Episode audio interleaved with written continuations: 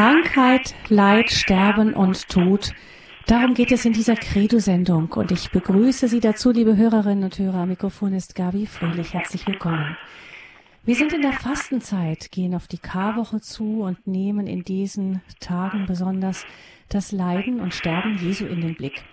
Für viele Menschen ist es ja unverständlich, dass in Kirchen ein Kruzifix, ein Gekreuzigter verehrt wird.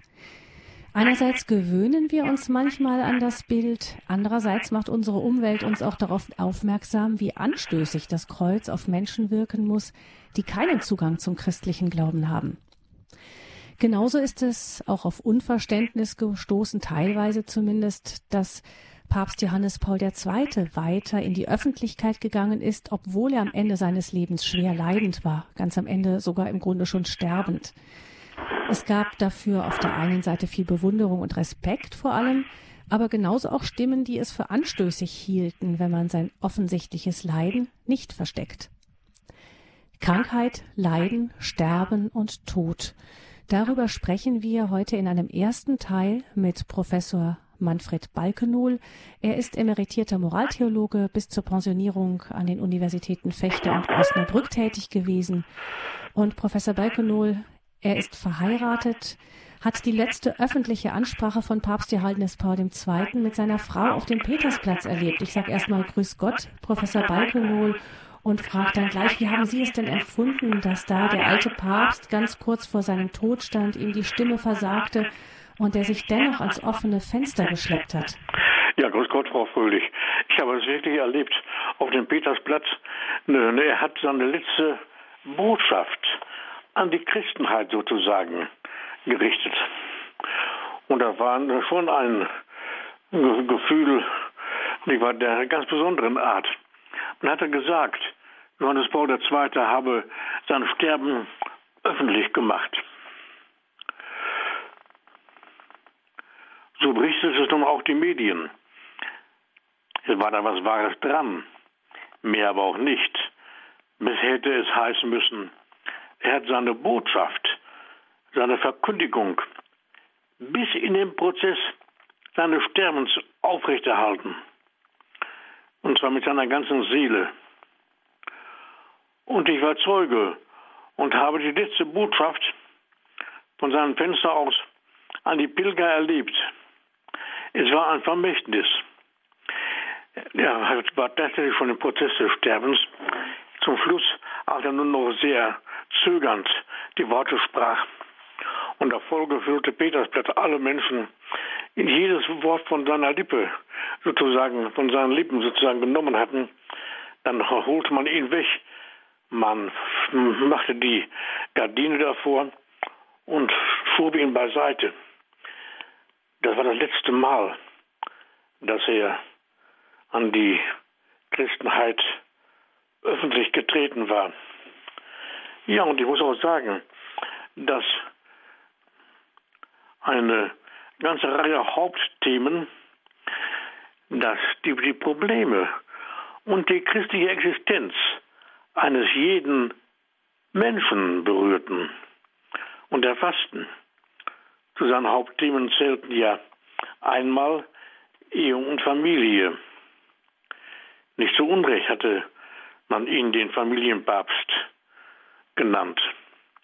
In Familiaris Consortio. Platissimum Sanna, also dem Brief des Papstes an die Familien, kam das ja sehr deutlich zum Ausdruck, indem es dann heißt, unter diesen zahlreichen Wegen ist die Familie der erste und der wichtigste. Ein weiteres wichtiges Thema von ihm persönlich auch Lebensrecht und Lebensschutz vor allen Dingen die Enzyklika Evangelium Vitae. Dann vor allem das Thema, was wir heute haben und noch fortsetzen werden. Krankheit, Leid, Sterben und Tod. Auch dieses Thema war ein persönliches Thema von ihm über den christlichen Sinn des menschlichen Leidens, also in Salvifici Doloris, hat er hierüber geschrieben. Ein weiteres wichtiges Thema in nur vier. Die Barmherzigkeit Gottes mit der Anführung des Festes der göttlichen Barmherzigkeit am zweiten Sonntag nach Ostern. Er hat überall neue Akzente gesetzt und aus der Patristik heraus, also aus der Vätertheologie heraus, den Glauben vertieft und für die Christenheit der Zukunft neu ausgesagt. Und dann sind wir schon bei dem Thema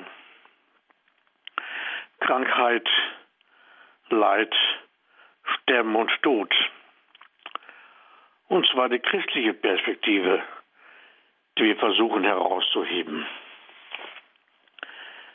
Der christliche Sinn von Krankheit, Leid, Sterben und Tod kommt nirgendwo deutlicher zum Ausdruck als beim Apostel Paulus, auf den sich ja auch Johannes Paul II. sehr deutlich bezieht.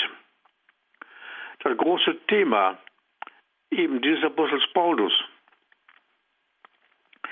in allen seinen Briefen ist die Liebe Gottes zu den Menschen, die in Jesus Christus sichtbar geworden ist und die Menschen zur Gegenliebe verpflichtet. Wenn Paulus zum Beispiel die Worte spricht, nicht mehr ich lebe, sondern Christus lebt in mir. Galaterbrief 2, 19, 29. Da macht er eine zentrale Aussage über die wirkliche Anwesenheit Jesu Christi im Christen. Wenn die Christen sich von früh als solche benannten, der Christ sich also als Christus bezeichnete, dann tat er seine Überzeugung kund, dass er nicht nur im Namen Christi in der Welt wirkte, also ganz nah bei Christus war, sondern dass darüber hinaus durch ihn Christus selbst weiterwirkte, im liebenden Umgang etwa mit den Kranken, den Armen, den Hilflosen und Mittellosen, den Bedrängten, den Verzweifelten, den Verachteten, den Missbrauchten, den Misshandelten. Lukas nennt ausdrücklich noch diejenigen, die jetzt Hunger haben. Heute muss auch der konsequente Einsatz für das Leben von der Empfängnis bis zum natürlichen Tod genannt werden. Durch den Christen nämlich strahlt und wirkt Christus selbst in die Welt hinein. Die Freude an Gott und die Freude am Nächsten verschmelzen zur Einheit. Die Liebe Gottes manifestierte und manifestiert sich durch den Christen in der Welt. Die Aussage des Völkerapostels, ich wiederhole nochmal, nicht mehr ich lebe, sondern Christus lebt in mir, bekundet nicht nur eine tiefe Zuversicht in seinem leidvollen Leben, sondern befähigte ihn zum unerschrockenen Einsatz in der Welt. Paulus gehörte nicht zu den Zwölfen, sondern trat durch den Anruf Christi hinzu. Ohne ihn wäre die junge Christenheit eine jüdische Sekte geblieben. So aber wurde sie, die junge Christenheit, zur weltbewegenden geistigen und geistlichen Macht. Dass durch den Christen Christus selbst in realer Existenz wirkt, ist unverlierbares paulinisches Erbe. und das eigentliche Lebenselixier, das eigentliche Lebenselixier des Christen und der Christenheit und eines jeden Christen selbst. Konkret denken wir auch an die Lehre vom allgemeinen Priestertum eines jeden Christen. Die Lehre, die vom Konzil von Trient bestätigt und als Aufgabe für die Welt und für die Kirche erneut kundgetan wurde. Wir denken hier auch an die Worte von Johannes Paul II., der von der Berufung der Familie sprach. Sie ist berufen zur Heiligung ihrer selbst. Sie ist berufen zur Heiligung der Kirche und zur Heiligung der Welt.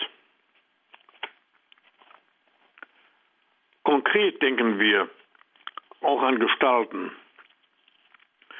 Die Mutter Teresa von Kalkutta, die in der festen Überzeugung lebte, dass durch ihre Hilfe und ihr Tun Christus den Elenden gegenwärtig wurde. Wir denken auch an kinderreiche Familien, die es immer noch gibt, die oft in tiefster wirtschaftlicher Armut leben. Diese aber um des Gottesreiches willen mit Zuversicht tragen. Denn, ich zitiere nochmal ein Wort von Johannes Paul II., die Familie erbaut das Reich Gottes in der Geschichte. Wir denken an krank, an Kranke und Sterbende, denen Christus durch den Christen immer wieder in ihrer schweren Not begegnet. So ist das paulinische Erbe nicht nur ein die Welt umgestaltendes Element der Liebe, sondern ebenfalls die personale Erhellung christlicher Existenz. Das ist die christliche Existenz selbst. Das genannte Pauluswort aus dem Galaterbrief lautet ausführlich, ich bin mit Christus gekreuzigt worden. Nicht mehr ich lebe, sondern Christus lebt in mir. Soweit ich aber jetzt noch in dieser Welt lebe, lebe ich im Glauben an den Sohn Gottes, der mich geliebt und sich für mich hingegeben hat. Galaterbrief 2, 19 bis 20. Im ersten Petrusbrief finden wir eine Parallele, wo es heißt, wenn er also leidet, weil er Christ ist, dann soll er sich nicht schämen, sondern Gott verherrlichen indem er sich zu diesem Namen bekennt. So im 1. Petrusbrief 4,16. Paulus, aber auch Petrus beantworten die Liebe Christi und wissen sich durch das Kreuz mit dem Leiden Christi verbunden. Was hier beschrieben wird, ist keine leere Fantasie oder lockere Zugehörigkeit, sondern eine Art von Kraft ausstrahlender Identität, die sich sowohl auf die Bewältigung innerpersonaler Probleme als auch auf zwischenmenschliche Aufgaben auswirkt. Im genannten Galaterbrief vertieft der Apostel diese Verbundenheit. Ich aber will mich allein des Kreuzes Jesu Christi, unseres Herrn, rühmen, durch das mir die Welt gekreuzigt ist und ich der Welt. So Paulus im Galaterbrief 6,14. Wir werden, liebe Hörerinnen und Hörer, diese Themen, diese Gedanken vertiefen und weiterführen. Vielleicht hören wir zwischendurch mal ein paar Klänge Musik.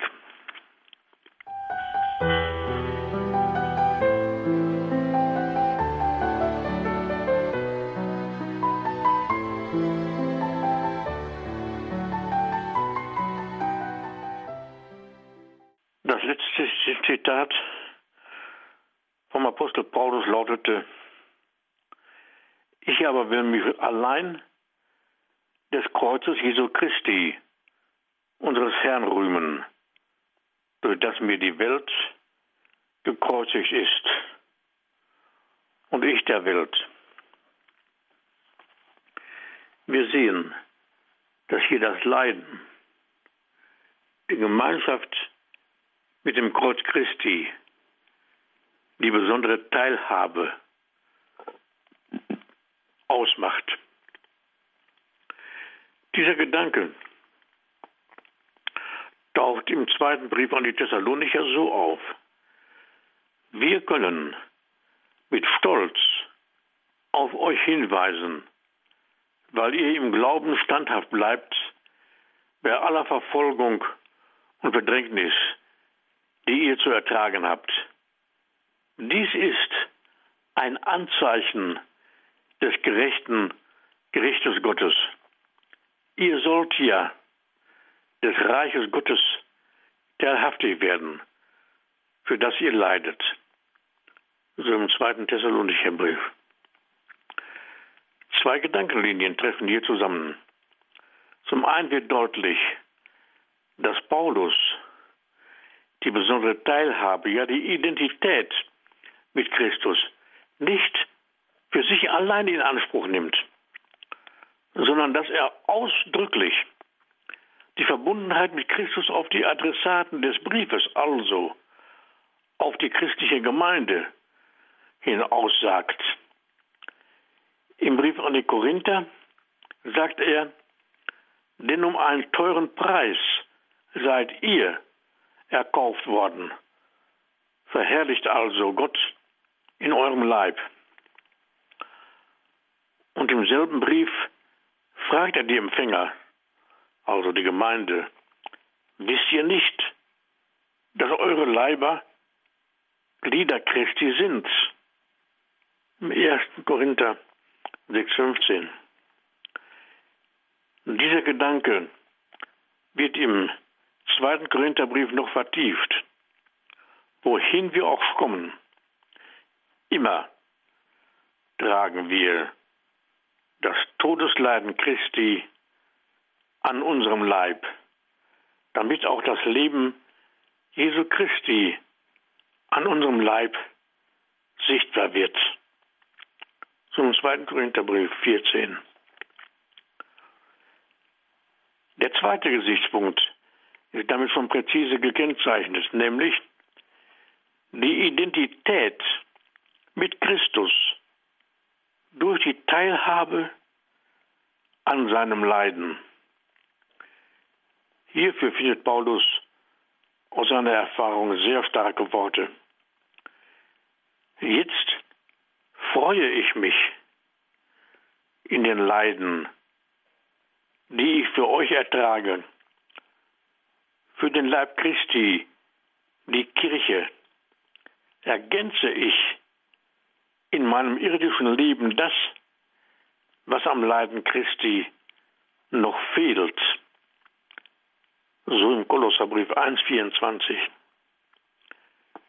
Wiederum finden wir beim Apostel Petrus eine entsprechende Stelle. Freut euch, dass ihr Anteil an dem Leiden Christi habt denn so könnt ihr auch bei der Offenbarung seiner Herrlichkeit voll Freude jubeln. So im 1. Petrusbrief 4,13. Paulus, aber auch Petrus haben das alles nicht erfunden, sondern sie haben eine Wirklichkeit erlebt, die sie den Gemeinden mitteilen und dadurch die junge Kirche beseelten. In ihr wurde bereits Krankheit, Sterben und Tod, das damit verbundene Leiden auf Christus und seine Erlösungstat gesehen. Gemäß dem Wort,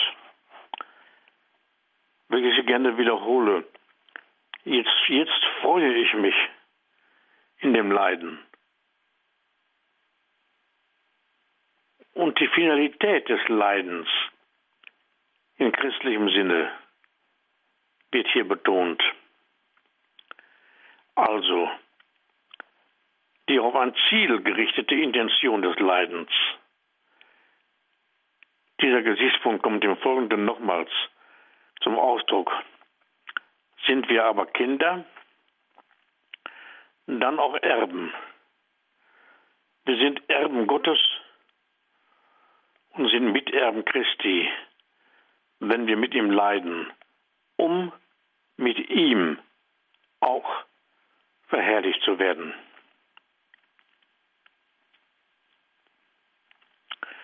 Diese Äußerungen des Apostels stehen nicht im Gegensatz dazu, dass sich im pflegerischen und ärztlichen Tun Gottes Erbarmen bekundet, sondern ganz im Gegenteil.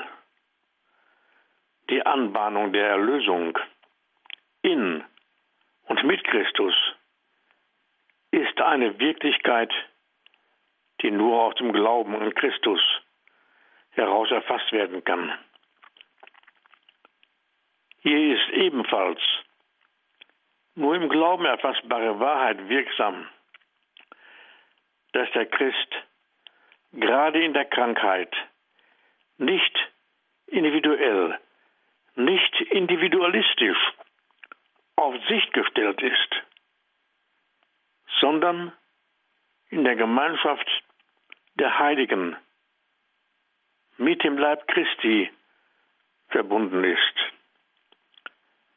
Darum ist es auch möglich, in Krankheit und Leid nicht nur mit, sondern auch für andere mitzuleiden. In diesem dezidiert christlichen Sinn sind Krankheit, Leid, Sterben und Tod auch im Zusammenhang mit Schöpfung und Erlösung zu sehen, gemäß dem Pauluswort, da nämlich durch einen Menschen der Tod gekommen ist, kommt durch einen Menschen auch die Auferstehung der Toten. Denn wie in Adam alle sterben, so werden in Christus alle lebendig gemacht werden. Im ersten Kolosser Korintherbrief 1521. Gemäß einer solchen finalen, also auf ein Ziel orientierten Deutung, kann Gesundheit nicht als das Maß allen Lebens erscheinen. Und es kann nicht der Sinn der Krankheit sein, diese mit gesteigerter Lebensgier utopisch zu bekämpfen, sich gegen sie aufzubäumen und mit Gott zu hadern. Krankheit und Leid sind nämlich so geheimnisvoll wie der Tod selbst, an den sie gemahnen. Wir wollen noch ein Stück weiterführen, hören aber zwischendurch noch ein paar Klänge Musik.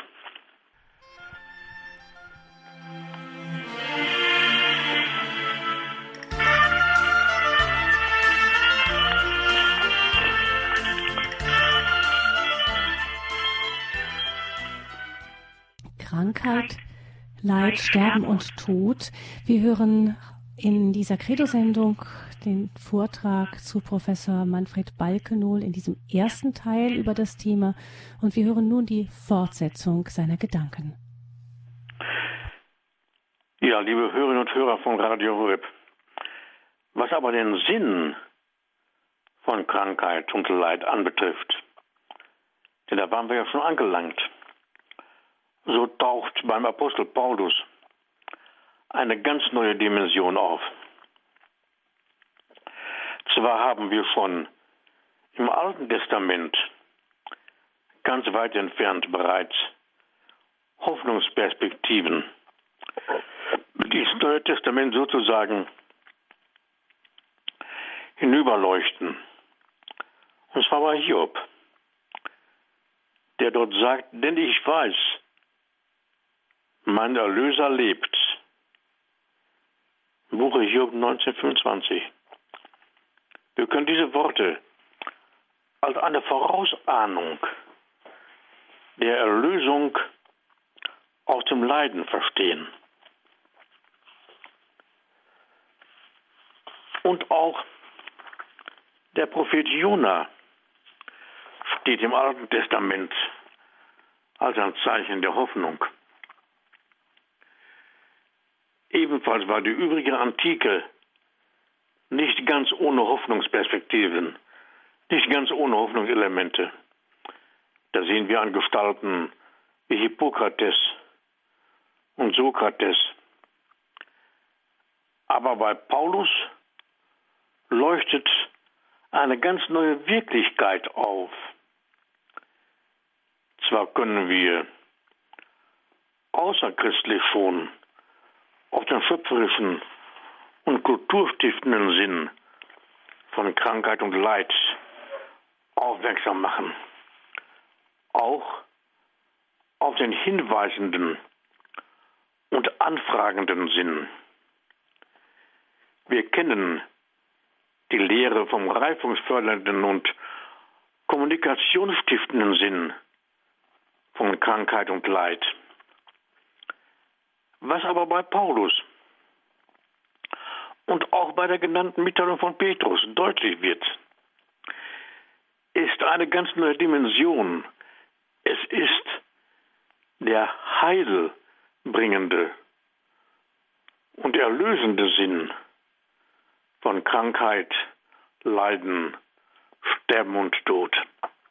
Dies ist, liebe Hörerinnen und Hörer, eine ganz neue Dimension, die vor dem Christentum so nicht gedacht werden konnte und die auch in einer modernen, nachchristlichen Welt durch Fortschrittsgläubigkeit nicht erreicht und ersetzt werden kann.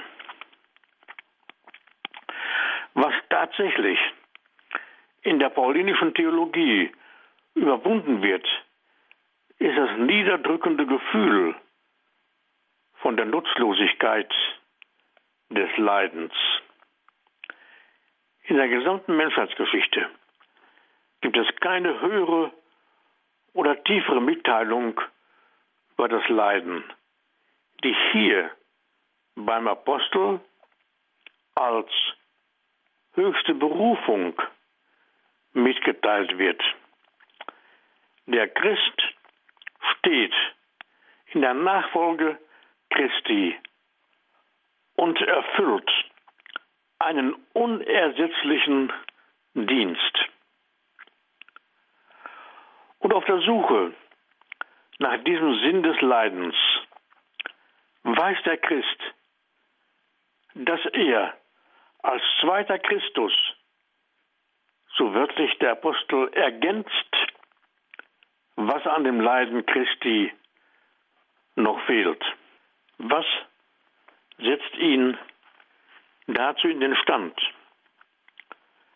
Im zweiten Thessalonicher Brief spricht Paulus den Wunsch aus, der Herr richte euer Herz darauf, dass ihr Gott liebt und unbeirrt auf Christus wartet.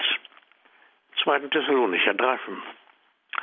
Und im Römerbrief schreibt er, denn die Liebe Gottes ausgegossen in unsere Herzen durch den Heiligen Geist, der uns gegeben wird, gegeben ist.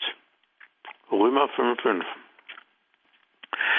Das Evangelium vom Leiden wird durch Paulus nicht durch selbstmächtigen Verstand und Willenwirklichkeit, sondern ist die eigentliche Berufung des Christen, die dazu befähigt, nicht gleichgültig am Leben des anderen vorüberzugehen, sondern die Liebe Gottes, die er im Herzen empfangen hat, als Nächstenliebe weiterzugeben. Daher ist der Christ der Beauftragte, der Mandator Gottes, die menschliche Zivilisation. In eine Zivilisation der Liebe zu verwandeln. Nicht nur in Auftrag Christi, sondern wenn wir die Worte des Heiligen Apostels ernst nehmen, die er an die Gemeinde richtet, an, den einzelnen, an, den, an die einzelnen Mitglieder der Gemeinde richtet, als Christus selbst, so wird der heilbringende Sinn des Leidens durch Christus und durch den Christen Wirklichkeit. Der Mensch kann deshalb an den Leiden Christi teilhaben, weil Christus sein Leben dem Menschen geöffnet hat. Und wir müssen hinzufügen, dass das Feld der menschlichen Leiden weitaus größer und mannigfacher ist als das körperliche Leiden. Darauf kommen wir noch zu sprechen.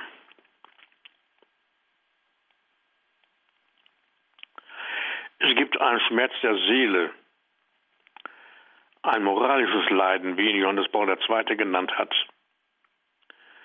Es handelt sich um einen Schmerz geistiger Art, um Situationen, die ebenfalls vom Leiden gekennzeichnet sind. Zum Beispiel der Tod der eigenen Kinder, ferner Kinderlosigkeit, Feindseligkeit der Umwelt, Gewissensbisse, die den Menschen ein Leben lang nicht zur Ruhe kommen lassen. Dann Einsamkeit und Verlassenheit, Untreue und Undankbarkeit. Heute in zunehmendem Maße Mobbing, wie man, wie man es nennt. Dass Menschen einfach weggeworfen, also entfernt werden. Solche Arten des Unglücks sind mit Leiden verbunden, die oftmals den körperlichen Leiden an Heftigkeit nicht nachstehen. Nach aller Erfahrung des Lebens haben solche psychische Leiden ihre somatischen, also leiblichen Auswirkungen und wirken sich auf den Zustand des gesamten Organismus aus. Was wir hier also sehen müssen, ist Folgendes. Paulus zieht die ganze Welt des menschlichen Leidens in seine Christologie ein. Die Zivilisation der Liebe hat als Ausblick für den Christen also eine umfassende Dimension, eine umfassende Wirklichkeit. Die tiefste Aussage über die Liebe, die es in der gesamten Weltliteratur überhaupt gibt, finden wir ebenfalls beim Apostel Paulus in dem sogenannten Hohen Lied der Liebe, Und zwar im ersten Korintherbrief. 1 Korinther 13, 1 bis 13. Da haben wir das hohe Lied der Liebe, das haben wir zweimal. Das haben wir auch im Alten Testament. Aber auch beim Apostel Paulus. Hier heißt es beim Apostel, die Liebe ist langmütig. Die Liebe ist gütig. Sie ereifert sich nicht. Sie prahlt nicht. Sie bläht sich nicht auf. Sie handelt nicht ungehörig, sucht nicht ihren Vorteil, lässt sich nicht zum Zorn reizen, trägt das Böse nicht nach. Sie freut sich nicht über das Unrecht, sondern freut sich an der Wahrheit. Sie erträgt alles, glaubt alles, hofft alles, hält allem stand. Die Liebe hört niemals auf. Was hier, liebe Hörerinnen und Hörer, vor allem beschrieben wird, sind die aus der Erfahrung gesammelten Wirkungen jener Macht, die wir Liebe nennen. Es waren keine Definitionen. Es war das, was Liebe bewirkt. Definitionen können wir haufenweise liefern, aber Definitionen sind lauter Tautologien. Sie zeigen eigentlich nicht auf, was gemeint ist. Hier sind die Wirkungen genannt. Die Liebe ist eine Haltung. Auch das ist keine Definition, sondern was sie im menschlichen Leben bewirkt. Eine Haltung, die sich sowohl auf die Umwelt als auch auf das Selbstwertgefühl eines Menschen auswirkt. Liebe verändert. Also die Wirkungen der Liebe. Liebe hat immer eine verändernde Wirkung. Sie verändert die Atmosphäre in mitmenschlicher Hinsicht, als auch das eigene Leben. Die Liebe befähigt, hat immer eine befähigende Wirkung. Bin nicht dabei zu definieren. Sie ist die Wirkung. Sie befähigt dazu zum Beispiel, einen Menschen anzunehmen und ihn zu verstehen. Die Liebe übt Macht aus. Sie ermächtigt dazu, einen Menschen zu akzeptieren, so wie er ist, mit seinen Fähigkeiten, mit seinen Fehlern und Gebrechen, aber auch mit seinen Leiden und Krankheiten. Durch den Christen gewinnt der Kranke den liebenden Zugang durch Christus selbst, wie wir gesehen haben. Sie ermächtigt ihn, den Menschen zu akzeptieren mit seinen Leiden und Krankheiten. Sie hat eine heilende und helfende Wirkung, von der Paracelsus sagt, die Liebe ist die beste Arznei. Das weiß auch Paracelsus, war ein Renaissancearzt, der sehr berühmt war durch seine Säftelehre, durch Dinge, die seinerzeit neu waren, die er aber entdeckt hatte Und dann fragte man ihn, was denn die beste Arznei sei. Und dann sagte er, die Liebe ist die beste Arznei. Was aber Paulus anbetrifft, auf den wir zurückkommen, können wir zusammenfassend sagen zu diesem Kapitel. Er kennzeichnet nicht nur das Wesen des Christen, also Paulus, er kennzeichnet nicht nur das Wesen des Christen als zweiten Christus, sondern er begründet und präzisiert die höchste Berufung des Christen in der, in der Welt.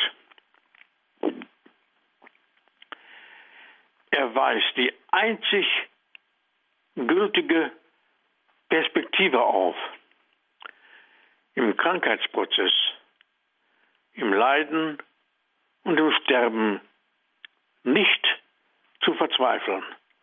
Eine andere Perspektive gibt es nicht. Und Paulus zeigt sie auf. Die einzig gültige Perspektive im Krankheits- und Heilungsprozess, im Leiden und im Sterben nicht zu verzweifeln und im Ausblick auf den Tod standhalten zu können. Wir werden noch einige Aspekte hinzufügen. Hören zwischenzeitlich noch etwas Musik.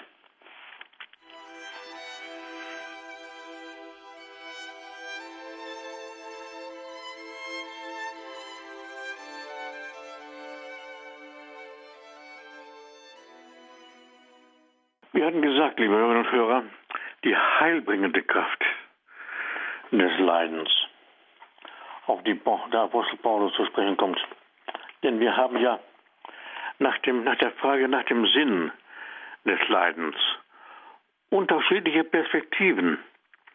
Wir haben ja auch schon die schöpferische Kraft oder den schöpferischen Sinn von Krankheit, Leiden und Sterben den kulturstiftenden Sinn, denn angesichts des menschlichen Leidens sind die tiefsten Kräfte im Menschen erwacht, deren er fähig ist, und zugleich die höchsten Kräfte. Aber hier haben wir es mit der heilbringenden Kraft oder mit dem heilbringenden Sinn des Leidens zu tun, welche den schöpferischen Sinn noch übersteigt. Wir hatten ja, wir kennen den hinweisenden Sinn von Krankheit, Leid, Sterben und Tod, den kommunikationsstiftenden Sinn der Krankheit, den solidaritätsstiftenden Sinn von Krankheit. Wir haben die Lehre von dem anfragenden Sinn von Krankheit und Leid. Dass in der Krankheit also Fragen enthalten sein können an die Mitmenschen. Auch indirekte Fragen. Krankheit als eine wichtige Botschaft gegenüber dem Mitmenschen. Auch den gewissensbildenden Sinn von Krankheit und Leid. Dann den reifungsfördernden Sinn von Krankheit und Leid, den der Mensch, der durch eine Krankheit gegangen ist, kommt oft als gereifter Mensch wieder heraus. Dann haben wir den versöhnungsstiftenden Sinn von Krankheit und Leid. Bis hin zu dem schöpferischen Sinn der Krankheit, von dem wir sprachen. Nicht nur, dass die tiefsten und höchsten Kräfte im Menschen geweckt werden angesichts der Krankheit des Mitmenschen, sondern auch, dass der kranke Mensch selbst in der Krankheit sieht, was in seinem Leben vielleicht anders werden muss. Und ein Gedanke, der diesen Gedanken noch übersteigt, der heilbringende Sinn von Krankheit, Leid, Sterben und Tod. Was dieser heilbringende Sinn anbetrifft, der kann nur durch den Glauben erfasst werden. Aber die anderen Perspektive sind auch im Vorfeld schon zu erfassen. Für, für die heilbringende Kraft des Leidens, diese erklärend, sagt der Apostel Paulus, ich sage noch einmal, das Wort für den Leib Christi, die Kirche, ergänze ich in meinem irdischen Leben, was an den Leiden Christi noch fehlt.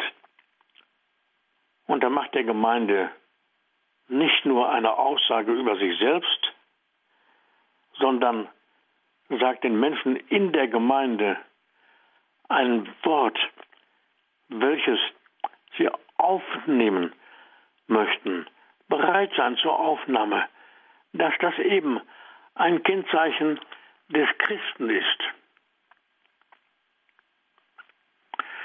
Diese Worte stehen gleichsam am Ende des langen Weges, der sich durch die Leiden hin erstreckt hat, die zur Geschichte des Menschen gehören und vom Wort Gottes erhellt werden. Es kommt ihnen fast die Bedeutung einer endgültigen Entdeckung zu, die von Freude begleitet ist. Daher schreibt der Apostel, ich nenne das Wort auch gerne noch einmal, jetzt freue ich mich in den Leiden, die ich für euch ertrage. Diese Freude. Und darauf macht der heilige Johannes Paul II. ja aufmerksam. Diese Freude kommt aus der, kommt aus der Entdeckung des Sinnes des Leidens. Eine solche Entdeckung ist, obwohl Paulus von Tarsus, der diese Worte schreibt, ganz persönlich davon betroffen ist, zugleich auch gültig für andere, nämlich für die Gemeinde. Der Apostel teilt seine eigene Entdeckung mit und freut sich darüber, wegen all jener, denen sie helfen kann, so wie sie ihm geholfen hat den heilbringenden Sinn des Leidens zu ergründen. Auch wenn Apostel im Brief an die Römer geschrieben hat, dass die gesamte Schöpfung bis zum heutigen Tag seufzt und in Geburtswehen liegt und den Menschen die Leiden der Tierwelt ja bekannt sind. Und nahegehen, so scheint doch das, was wir mit dem Wort Leiden zum Ausdruck bringen, wesentlich die Natur des Menschen zu betreffen. Er ist so tief, es ist das Leiden nämlich, so tief wie der Mensch selbst, gerade weil es auf seine Weise die dem Menschen eigene Tiefe ausdrückt und sie seinerseits noch übersteigt. Das Leiden scheint zur Transzendenz des Menschen zu gehören. Es ist einer jener Punkte, wo der Mensch gewissermaßen dazu bestimmt ist, über sich hinauszugehen und dazu, und dazu auf geheimnisvolle Weise aufgerufen wird, nämlich zu transzendieren. Damit in Zusammenhang steht, dass menschliches Leiden Mitleid hervorruft und auch Achtung. Ich sagte ja eben, dass beim heilbringenden Sinn, beim Betrachten des heilbringenden Sinnes des Leidens, ja auch die tiefsten Kräfte des Menschen bewegt werden, schon beim schöpferischen Sinn des Leidens. Sodass wir beim Thema des Leidens scheinen sich eine ganze Reihe von Motiven zu vereinigen. Es mag ja sein, dass die Medizin als Wissenschaft und zugleich als Heilkunst auf dem weiten Feld menschlicher Leiden den Bereich am besten erforscht und aufgedeckt, der mit größerer Genauigkeit ermittelt und von den Methoden der Reaktion, das heißt also der Therapie, relativ am besten beherrscht wird. Dies ist jedoch nur ein Bereich. Das Feld menschlicher Leiden ist, wie wir gesehen haben, viel weiter und mannigfaltiger. Es hat mehrere Dimensionen, dürfen wir sagen. Der Mensch leidet auf verschiedenen Weisen und nicht immer von der Medizin. Nicht einmal in ihrer fortschrittlichsten Zweigen sind viele Dinge berücksichtigt worden. Das Leiden ist etwas noch viel umfassenderes als die Krankheit. Es ist noch vielschichtiger und zugleich noch tiefer im Menschsein selbst verwurzelt. Wir werden, liebe Zuhörerinnen und Hörer, diesen Gedanken fortsetzen. Ich sehe, für heute ist die Zeit erreicht. Ich bedanke mich für Ihre Aufmerksamkeit und für Ihre Geduld. Ein herzliches Dankeschön geht an Professor Dr. Manfred Balkenohl für seine Gedanken zum Thema Krankheit, Leid, Sterben und Tod Teil 1. Wir danken, dass wir uns in dieser Fastenzeit auch schon einmal mit Vorblick auf die Karwoche mit dem Thema beschäftigen konnten aus theologischer Sicht. Herzlichen Dank, Professor Balkenohl. Ich bedanke mich meinerseits. Ich bedanke mich auch im Namen unserer Hörerinnen und Hörer, verabschiede mich. Ich bin Gabi Fröhlich und wünsche allen eine gesegnete Nachtruhe noch. Und bevor wir dann die Komplett später noch mit Ihnen gemeinsam beten, liebe Hörerinnen und Hörer, um dann eben in diese Nachtruhe zu gehen, bitten wir Professor Balkonul noch ähm, uns zu sagen, dem nächsten Teil geht es dann weiter? Ja, um, es geht im nächsten Teil weiter und wir werden im nächsten Teil auch die, die, das, das apostolische Schreiben von Johannes Paul II. hinzuziehen, nämlich Salvifici Doloris, über den christlichen Sinn des menschlichen Leidens. Mhm. Und den Thema und, und den Themenbereich noch vertiefen, dass das menschliche Leiden aus christlicher Perspektive die höchste Berufung des Menschen ausmacht. Aus menschlicher Perspektive schwer zu verstehen. Sie haben es aber schon gesagt, nur aus dem Glauben heraus zu ergreifen. Wir werden dann im Programm weiterverfolgen, wann wir dann Ende März, ich glaube es ist der 27. März, werden wir dann diesem zweiten Teil uns widmen. Oder schauen ja, Sie ins Programm. Sie sehen nee, danach Professor Balkenow, 26. März, März. Im Kalender stehen. Dann werden wir dann den zweiten Teil hören. Dankeschön, Professor Balkenohl. Ihnen alles Gute. Auf Wiederhören. Ich bedanke mich. Auf Wiederhören.